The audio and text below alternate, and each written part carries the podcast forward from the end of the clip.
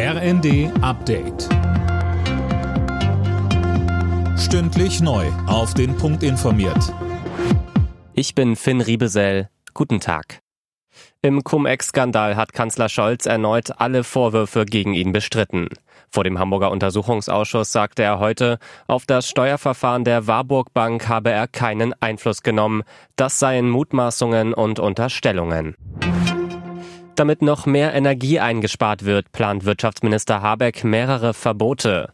Tom Husse, worauf müssen sich die Menschen in Deutschland denn einstellen? Naja, zumindest die mit einem privaten Pool sollen den in Zukunft nicht mehr mit Strom oder Gas beheizen dürfen.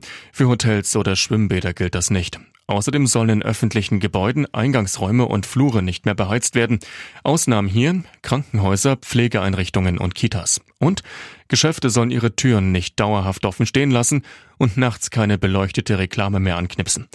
Die entsprechende Verordnung soll erst mal ein halbes Jahr gelten.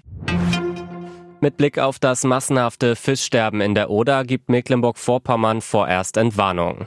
Im Stettiner Haff wurden bislang keine auffälligen Werte festgestellt.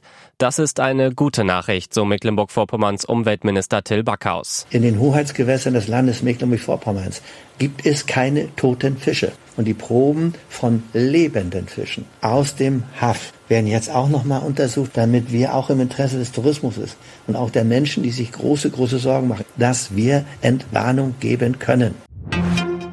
Trauer um Eva Maria Hagen. Die Sängerin und Schauspielerin ist im Alter von 87 Jahren gestorben.